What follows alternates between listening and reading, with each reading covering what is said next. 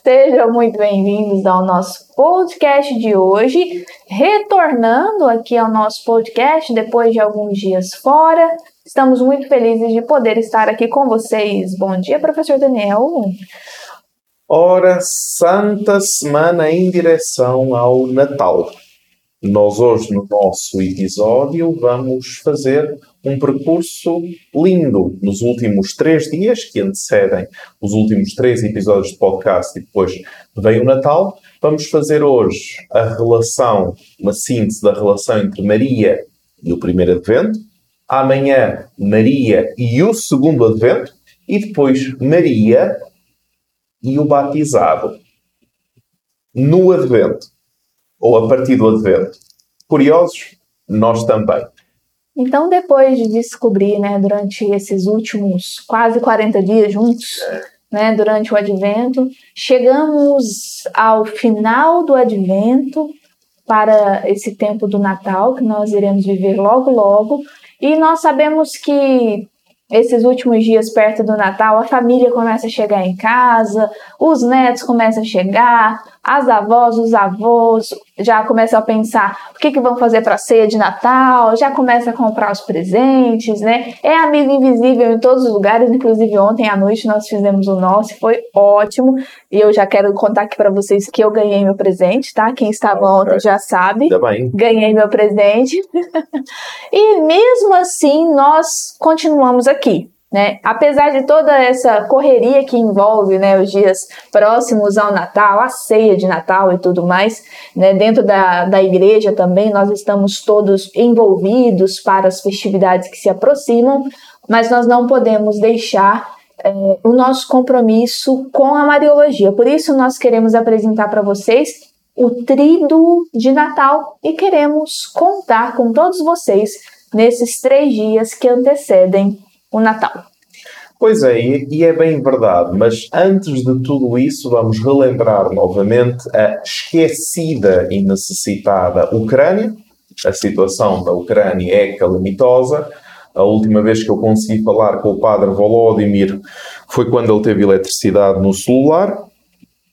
E hum, eu sei que ele está celebrando as nossas intenções de missa, que nós lhe enviamos e agradeço desde já a generosidade de todos, mas vamos dizer assim, se antes eu conseguia uh, contactá-lo duas vezes por semana, agora é uma vez por semana e rezando a Deus para que exista rede celular e para que exista eletricidade para o fazer. É uma situação calamitosa, eu sei, eu sei que ele está a celebrar pelas nossas intenções a chamada Santíssima, portanto, imaginem um cenário. As nossas intenções, a nossa generosidade, um padre no coração da guerra, numa igreja deserta, a celebrar à luz da vela pelas nossas intenções. Não desprezareis, Senhor, um coração humilhado e contrito. É, então, por isso, nós queremos também pedir nesses últimos três dias antes do Natal. Né, se você consegue, não deixe de fazer a sua doação é, em vista do Natal mesmo, né? Porque se nós conseguimos entregar um valor para eles de doação a partir das nossas doações antes do Natal, poderemos dar é, de alguma forma um Natal menos sofrido do que ele já será, né? Do que ele já será. Então, quem puder ajudar a paróquia do Padre Volodymyr nesse nesses três dias antes do Natal, seja muito bem-vindo. Lembrando que você poderá ajudar através do link que logo mais nós colocaremos aqui no chat. Mas então vamos rezar ao nosso bom Deus, pedindo a Ele a sua graça sobre nós nesses três dias que antecedem o Natal do Senhor. Em nome do Pai, do Filho e do Espírito Santo. Amém. Amém. Ave Maria, cheia de graça, o Senhor é convosco. Bendita sois vós entre as mulheres. Bendito é o fruto do vosso ventre, Jesus. Santa Maria, Mãe de Deus, rogai por nós, pecadores agora e na hora da nossa morte. Amém. Em nome do Pai, do Filho e do Espírito Santo. Amém. E então, mais uma vez, sejam todos muito bem-vindos ao nosso podcast da Mariologia, número 186, onde nós iniciaremos o nosso trido para o Natal. E o tema de hoje é Maria e o primeiro advento. Já o título já chama atenção para nós. A gente fica um pouco curioso o que é de fato esse primeiro advento. Exatamente. Então, nós, no percurso, no grande percurso que nós fizemos do Advento, até agora nós fizemos coisas, ou dissemos coisas realmente muito interessantes, e estando nós a regressar de Brasília, mesmo quando nós lhes falávamos em relação ao Advento e o que nós estamos a celebrar, eles, os presentes no, no ciclo de conferências, ficavam uh, de boquiabertos, boquiabertos a dizer, realmente eu sempre senti que me faltava algo na compreensão do tempo do Advento, mas sempre me disseram que Natal era, resumidamente, família, partilha, encontro, reconciliação, etc. Natal é espera, Natal é espera escatológica. O Messias, três semanas a falar da escatologia, da vinda do ungido de Deus, da dinastia David, da raiz de Jessé. Então, esse é o primeiro advento, o Deus que vem. E nisto existe um percurso de esperança, um percurso de esperança de Maria, desde o início da humanidade, no caminho dos povos, para que a vida tivesse sentido. Essas esperanças convergiram a partir da oralidade na, eh, na escrita do Novo Testamento. O Novo Testamento, na sua veia mais profética e sapiencial, sobre, sobre dizer que a proximidade, a amizade com Deus seria restaurada. Essa era a esperança. Como? Através do ungido do Senhor, uma figura, eh, uma figura muito interessante, pois Messias em hebraico, Cristo em grego, Christos. Depois disso, começaram a falar de um Gohel, ou seja, de um Redentor, aquele que no nosso lugar retira, resgata os pecados do povo de Israel. Depois começaram a dizer que das filhas de Sião, daquelas que se mantêm na fé, elas, e entre elas virá este Messias. Vejam só que a forte alusão de Maria como a filha de Sião. Nessas expectativas, começamos a ver que os evangelistas, à medida que o tempo passa, vão começando a descobrir que essa figura, claro, o Borrell, o Redentor, é Jesus, o Messias, o Messias é Jesus e que a filha de Sião é a mãe de Jesus. Então todas as esperanças do Antigo Testamento vão convergir em Maria. E isso permite-nos entender depois no Magnificat quando ela diz ajudou a Israel seu servo, lembrando-se da, da sua misericórdia, conforme havia prometido a Abraão e à sua descendência para sempre. Ou seja, a expectativa da imortalidade do povo de Deus a partir da descendência de Abraão, a partir da fé de Abraão, agora conflui em Maria como a nova mãe de um povo segundo o Espírito. Então, assim, a gente pode dizer que esse primeiro advento não é ainda aquele advento da espera do de Jesus, mas é também, né, mas é aquela primeira espera no Antigo Testamento. Sim. E então, se existe um primeiro advento, existe um segundo. Exatamente, que é amanhã. é só amanhã. É amanhã. Hoje é só o primeiro. Então, só para vocês acompanharem bem o dia de hoje, né, o podcast de hoje, hoje nós vamos tratar então da de Maria dentro do contexto do Antigo Testamento desse povo que também esperou muito. Isso. Então, nós, quando você fala que nós somos um povo da esperança desde sempre, parece que para sempre. Exatamente. Até a parousia desde sempre e para sempre, porque esta nossa esperança permite-nos conseguir encaixar, reparem, reparem nesta, nesta visão, esta nossa esperança permite-nos conseguir encaixar o que é que eu, Daniel, cristão, que não conheço o hebraísmo, nunca fui hebreu, o que é que isso tem a ver uma coisa com outra? Estão a entender? Ora, o Antigo Testamento tinha como objetivo a pura transcendência de Deus e a rejeição dos deuses dos ídolos, daquelas estátuas e por aí adiante, que a Sagrada Escritura é muito perentória. Têm boca e não falam, têm ouvidos e não ouvem, têm olhos e não, e não veem, ou seja, do, dos deuses de construção humana, certo? E não o Deus que se revela. Então, esta condição vamos chamar mais carnal, mais eh, fruto do ímpeto do espírito humano, o Antigo Testamento tenta permanentemente purificar esta concepção para que nela nós possamos encontrar um lugar santo onde Deus pode viver com o homem. Ora, este pode viver com o homem, vamos lhe chamar tenda, vamos lhe chamar templo, vamos lhe chamar morada do Salvador. Quando vem o tempo messiânico, e basta ler o Evangelho de Lucas no seu, no seu primeiro capítulo, quando vem o tempo, o tempo messiânico, Deus retira a sua presença do templo e passa a estar presente no templo do Espírito Santo. Então vamos assumir que existe uma pedagogia da paciência para com Israel, da esperança para com o povo de Israel.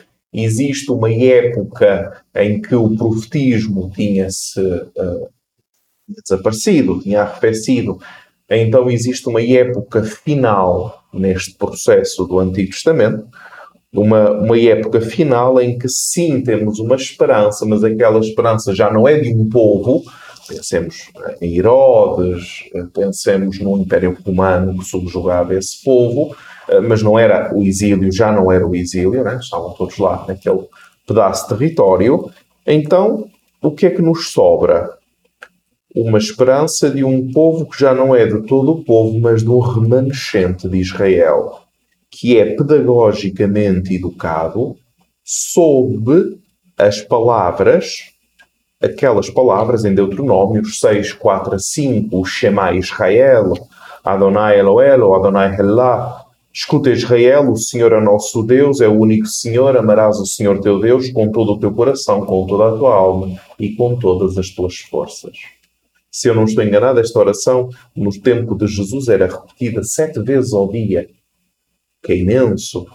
Então, quando nós lemos e compreendemos isto, nós vamos vendo que existe dentro desta pedagogia da esperança perante o remanescente de Israel, os Anauim e Avé, nós começamos a ver como nestes limites do povo hebreu surge, imaginem, um fervilhar, surge na profecia aqueles que vêm a favor do povo de tal forma que colocaram fundamentos, colunas sobre as quais caminhou aqueles que ainda esperavam o Messias. Vamos ouvir Isaías 60, de 1, versículo 1 e depois 3 a 4.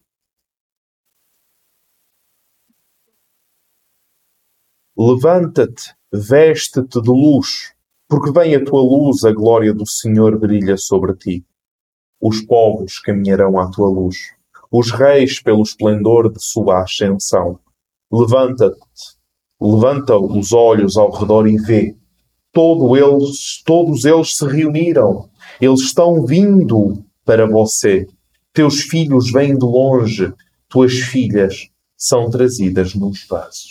Então, temos aqui nesta ação muito poética de Isaías que existe uma obra educativa que leva a compreender que Deus é um só, que deve ser amado acima de todas as coisas, que é a única forma de nós entendermos o desígnio de Deus para a humanidade, e tudo isto vai, vai, vai, vai, tem como fluir no coração da Virgem Maria.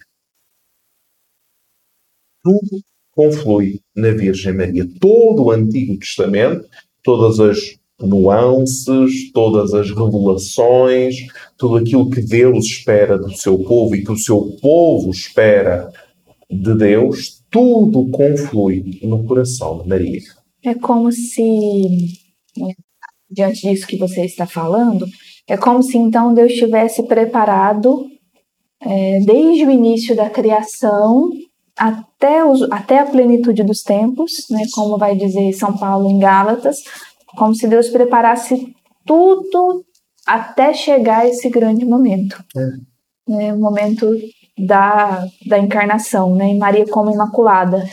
Uh, mas aí eu até queria te perguntar uma coisa, né, com relação a com relação à Virgem Maria nesse tempo, que foi até uma das coisas que perguntaram para nós lá em Brasília, que eu acho importante, né? A maioria de vocês já são cultores de Mariologia, mas é importante nós relembrarmos isso. Maria, ela tinha consciência, por exemplo, do que Isaías dizia na Sagrada Escritura. Então, acaba que Maria também estava na mesma esperança do povo de Israel, né? Então, quando o anjo aparece no 25 de março, uh, na Anunciação, quando o anjo aparece, Maria, ela tem consciência de quem é aquele filho? Ela tem, quando, quando eu digo plena consciência, não no sentido de previsão de futuro, como vai acontecer e tudo, mas ela tem consciência de quem aquele menino é? Nós temos as palavras do anjo, e as palavras do anjo são muito diretas aquele que nascerá de ti é o Santo, o Filho do Altíssimo. Então existe uma consciência plena de Maria em relação àquela criança. É a Anunciação. É a Anunciação. que mais é que nós poderemos acrescentar a isso? Se o anjo anuncia e diz a identidade, e em Mateus o anjo diz a José, diz a identidade. Mas quando eu falo assim dela ter consciência, estilo assim, por exemplo, Isaías fala, por exemplo, do servo sofredor. Quando ela recebe essa anunciação, a gente pode pensar que até essas partes, né, esses versículos de Isaías que fala do servo sofrente, ela consegue já pensar nisso para o seu filho? Então, quando ela, quando ela vai ao templo, o velho Simeão também. Né? Faz a profecia de uma espada que despassará a tua alma. Pelo que está lá, os evangelhos de infância são eminentemente pascais. Se ela não recebe do anjo essa informação, recebe dos profetas.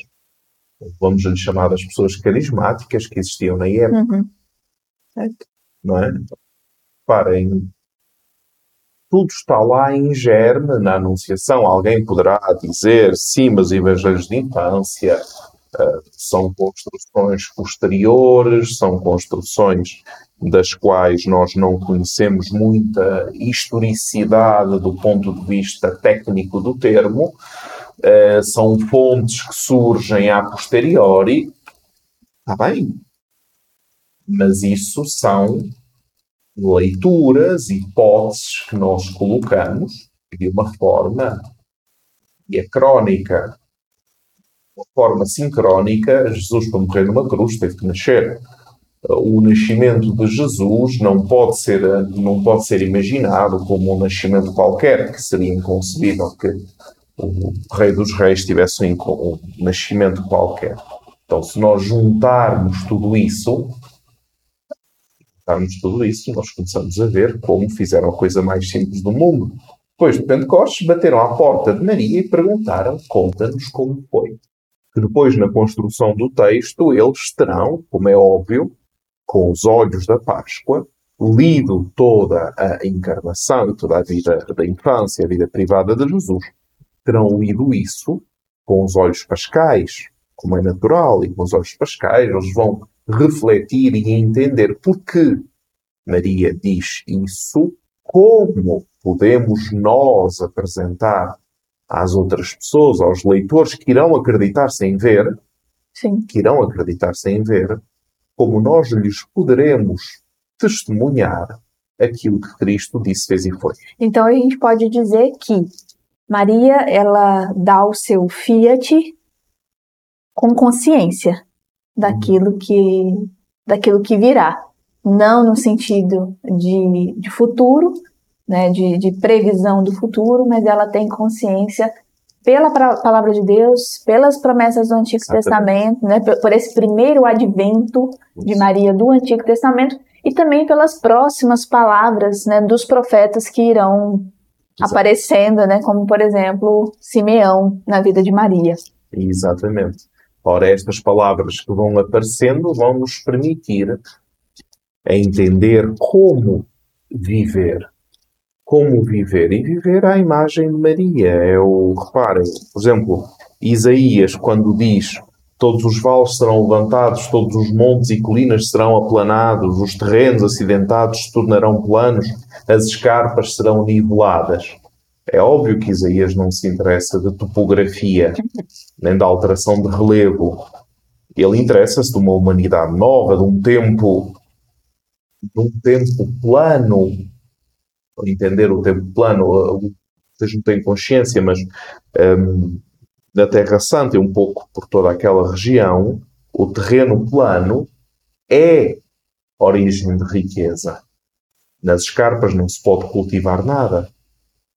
Nas ravinas, nas colinas, tem um tipo de sol que segura as águas.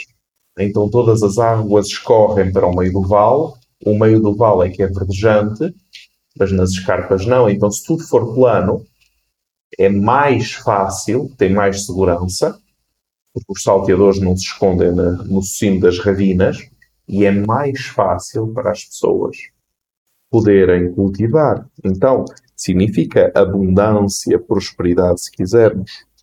Deixa eu só repetir aqui para vocês, então, isso que o Daniel está falando, que seria né, nesse tempo de Maria, nesse tempo da plenitude dos templos, aí Isaías vai dizer assim: é, todos os vales serão levantados, todos os montes e colinas serão aplanados, os terrenos acidentados se tornarão planos, as escarpas serão niveladas. Perfeito. Então, a Virgem é o caminho por onde o Senhor poderá caminhar para se apresentar à humanidade com a boa notícia da salvação. Isaías 52:7. Quão formosos são sobre os montes os pés do que anuncia, daquele que anuncia a boa nova, que faz ouvir a paz do que anuncia o bem, que faz ouvir a salvação do que diz a Sião, o teu Deus reina. Então já vemos aqui do que diz a Sião, o teu Deus reina, Jesus reina de Sião, então a Sião, a filha de Sião, a filha de Sião, a manifestação da plenitude das promessas na filha de Sião. Lembrem-se do Lucas 1, 55, mesmo no final do, do Magnificat, como tinha prometido a nossos pais, a Abraão e à sua descendência para sempre. Então, nisto, Maria inaugura a aurora desta plenitude dos tempos. Por isso, Gálatas 4, 4 a 5, nós tivemos ocasião nestes meses de ver, estudar, aprofundar até a exaustão, nós vemos quando chegou a plenitude dos tempos, Deus enviou o seu Filho, nascido de mulher, nascido sob a lei, para resgatar os que estavam debaixo da lei, a fim de que recebêssemos a adoção de filhos.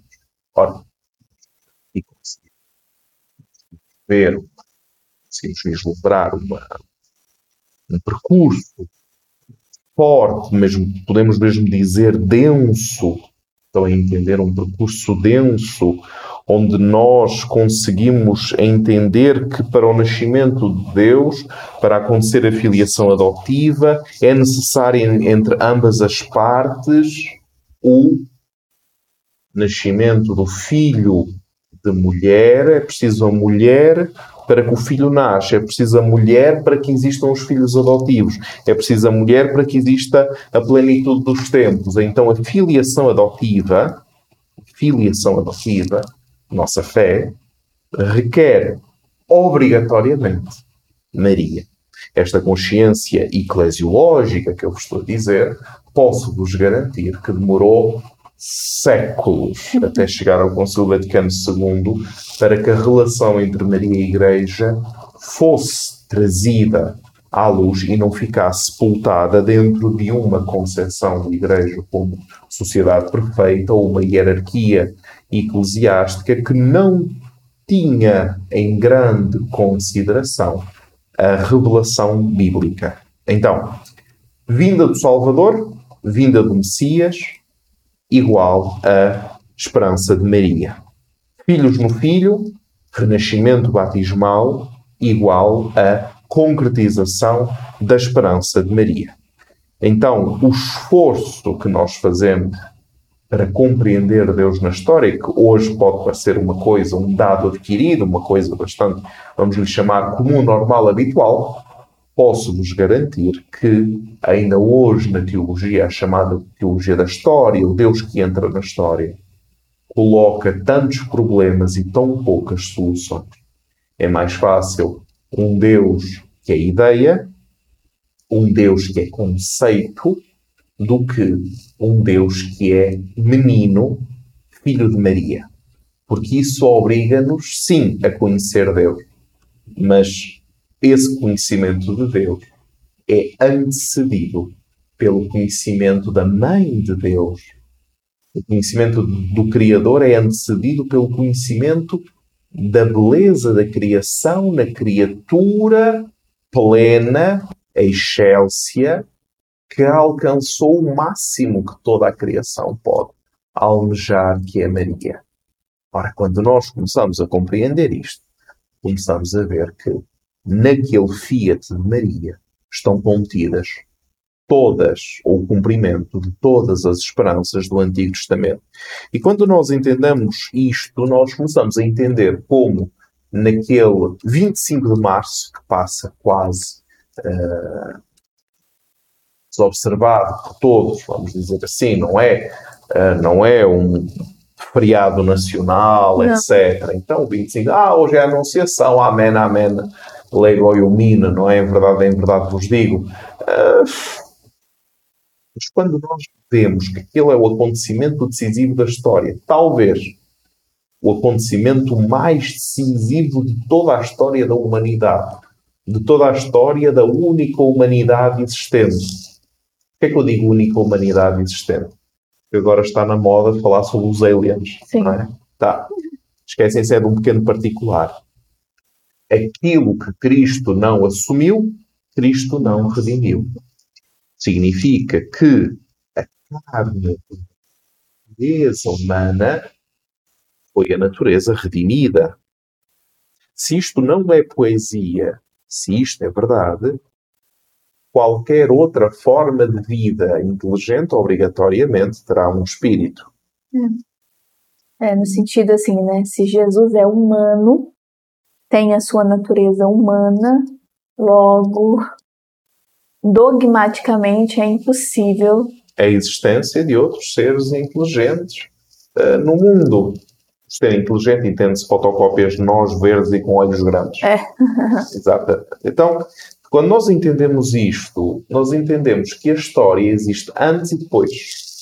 Que a história se divide o fio de prumo, lembram-se, já vos expliquei isto, que a questão decisiva na história não é? Os Jamans ainda não, mas iremos ver no segundo advento e depois no batismo, nós começamos a entender que enquanto nós não compreendermos que todo o progresso científico, todas as novidades trazidas todos os dias, tudo aquilo que a humanidade faz de mal e de bem, não são nada em comparação com o momento em que e o Logos se fez carne e armou a sua tenda entre nós, João 14.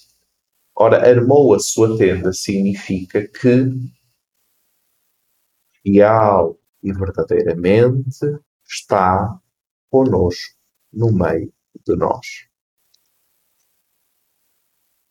Muitas vezes isto é lido como desvirtuação ou não atribui a Deus a santidade necessária para, etc. Mas à medida que o tempo passa, nós vamos nos apercebendo que não é isso, é o contrário. Que a partir do momento em que Deus é realmente no meio de nós, deixa de ser o Jesusinho Deixa de ser aquela criança fofinha num berço enfiada no meio do frio, praticamente despido, até apanhar uma pneumonia. Mas passa a ser realmente o Filho de Maria, realmente o Messias, realmente o Redentor, realmente a segunda pessoa da Santíssima Trindade. Passa a ser aquele que revela de uma vez para sempre de onde vimos e para onde vamos. Aquele único que revela um sentido na existência, que não é a diluição dos opostos, que não é a reencarnação, que não é todas as teorias que nós criamos para não sermos obrigados a assumir uma coisa. Que aquilo que Deus tem a dizer-nos, dilo a cada geração. Porque reparem, em todas as gerações, é um bocado, um bocado como em todos os natais, em todas as gerações, renasce novamente a necessidade de testemunho, anunciação do Evangelho, as grandes questões da vida. A única coisa que muda são os contextos. Mas os textos são sempre os mesmos em cada geração, em cada situação. O tempo ontem, não sei se era pior ou melhor do que hoje. Tinha outros desafios. O tempo, o tempo de hoje tem outros desafios. E enquanto nós formos capazes de respirar esta alegria da promessa concretizada, de que Deus entrou na história, nós somos capazes de celebrar o Natal. Quando nós perdermos as dimensões de esperança, cumprimento e redundarmos tudo ou reduzirmos tudo a pobrezinho nasceu em Belém, eis na Lapa Jesus nosso bem. Quando nós ficarmos apenas ou reduzidamente na prenda, nas famílias, na bondade entre os povos, no, no perdão da dívida externa, na amnistia internacional, eu sei lá. Enquanto nós ficarmos só nisso, nós perdemos. porque isso é filantropia, isso é desejar bem aos seres humanos, isso não é especificamente cristão. O que é especificamente cristão é a esperança messiânica que se concretiza realmente conforme as Escrituras. Se assim não for, Natal não é. É só um comentário também sobre o versículo, né, para a gente não deixar passar assim tão rapidamente.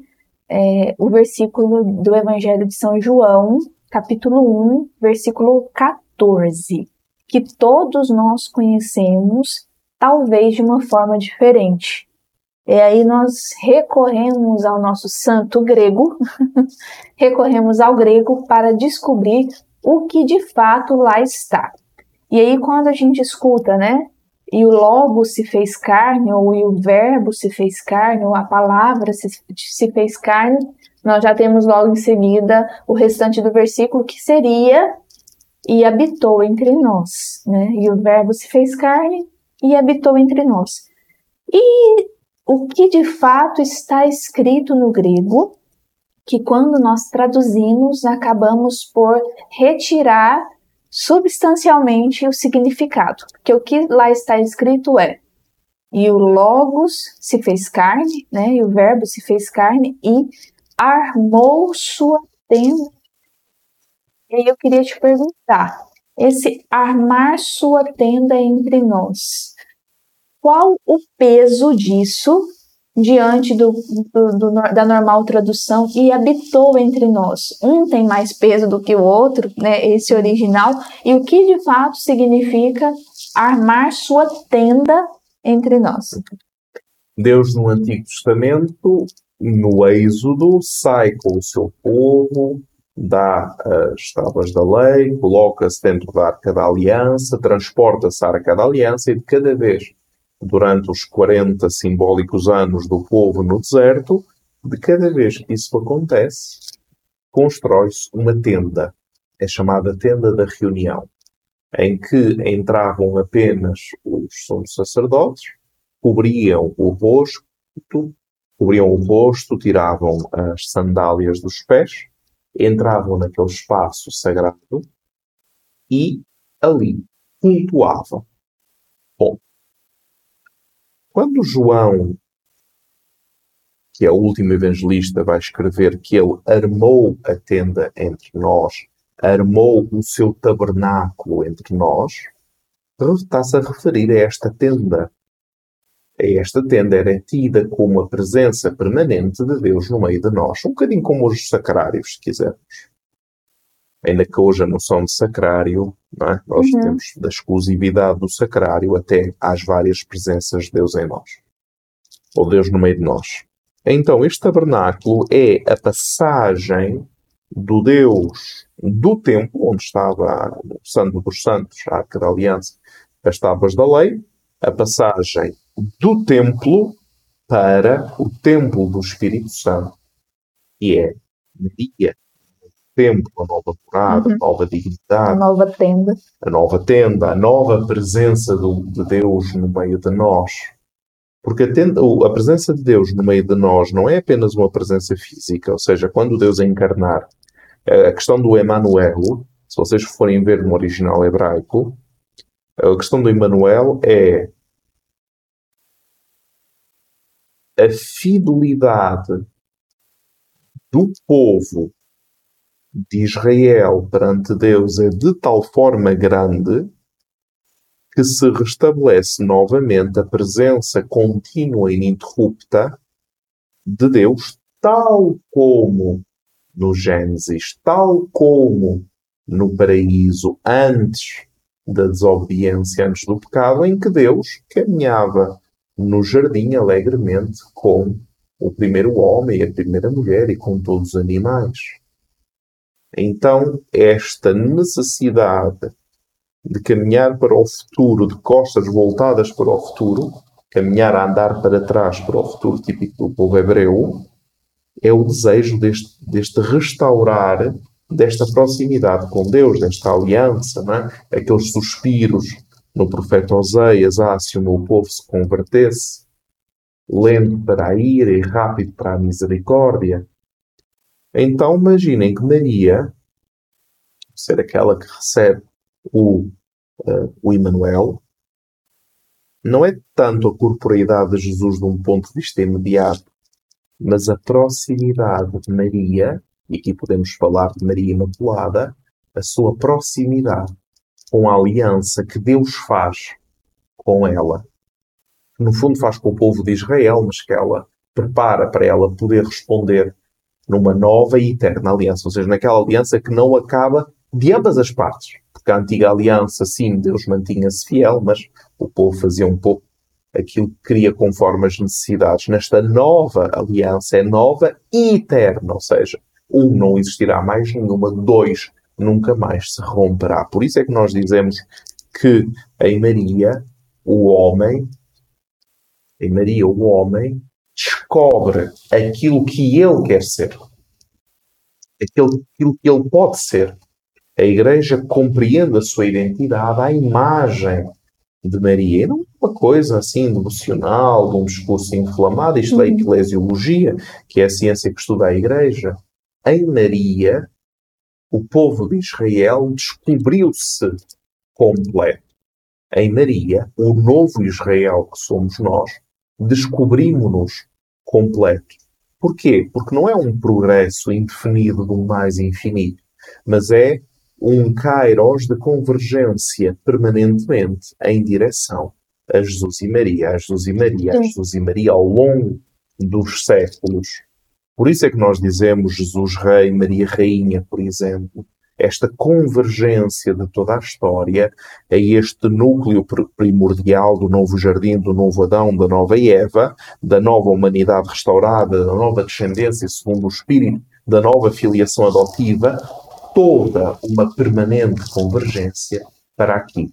E isto ajuda-nos a entender porque é que permanentemente e de forma irresistível em todos os séculos, em todas as culturas, Jesus e Maria continuam a atrair. É, e como você disse, não é uma questão só é, de devoção, né? Unir Jesus a Maria. Quando a gente diz, ah, Jesus não se separa de Maria, Maria não se separa de Jesus, e glória a Deus e Ave Maria.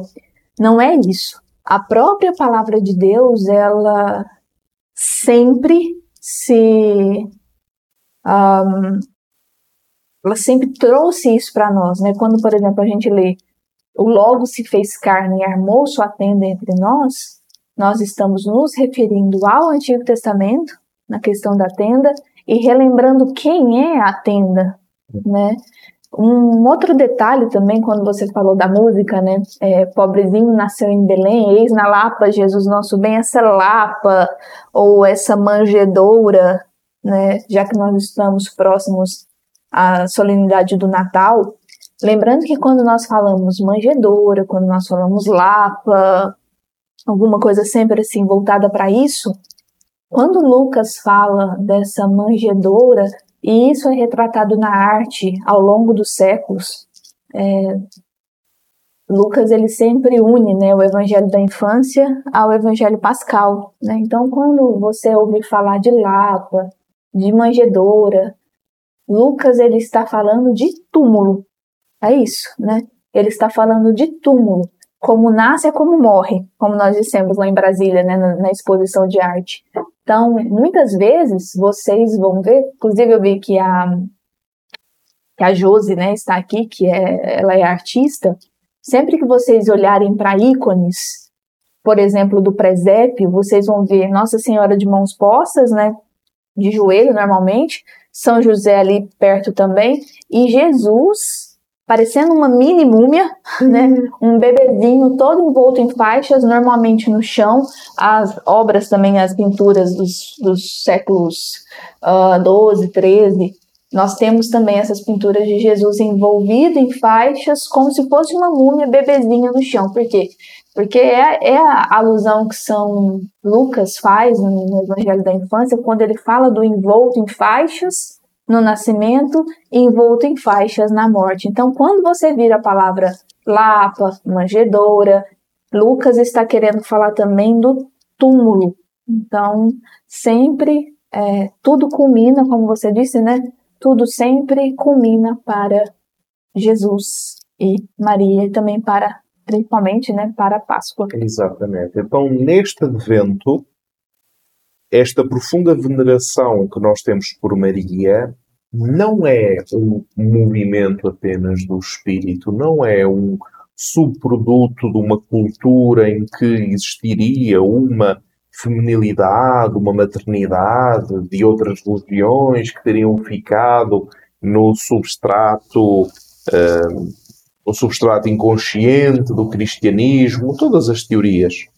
É o contrário, é um facto historicamente comprovado, absolutamente singular e irrepetível, um único, se quisermos agora está na moda dizer isto, uma singularidade, está na moda dizer isto, com a, uhum. as, questões, as, questões, quânticas, Sim. singularity, está na moda dizer isto, claro que também existe o conceito teológico de singularidade e a presença de Maria, por exemplo, no credo, no credo apostólico, nasceu da Virgem Maria no credo niceno-constantinopolitano, ele encarnou no ventre da Virgem Maria e se fez homem. Então, se os caminhos de Deus são fiéis, não tem volta, porque Deus disse e tudo foi feito, Ele falou e tudo foi criado, dizer, existir, fazer em Deus corresponde. Então, assim sendo, quando Deus faz de nós, no batismo, filhos, ou Deus diz encarno, ou Deus diz o Filho será o Filho do Altíssimo, tudo isso acontece. Ele faz. Ele faz. Mas falamos hoje do primeiro advento, amanhã do novo advento uhum. e depois na sexta-feira, para coroar mesmo antes do Natal, Maria, nós, batismo, advento. E o que o batismo tem a ver com advento. Exatamente. Ai, meu Deus, vamos Ai, meu descobrir Deus. na sexta-feira, no dia 23 de dezembro. E para nós finalizarmos o nosso primeiro dia do tríduo, nós vamos rezar a oração coleta do dia 21 de dezembro, né, de hoje, da nossa liturgia. Então, rezemos. Atendei, Senhor, a oração do vosso povo que se alegra com a vinda do vosso Filho, na humildade da nossa carne, e concedei-nos o dom da vida eterna quando ele vier na sua glória.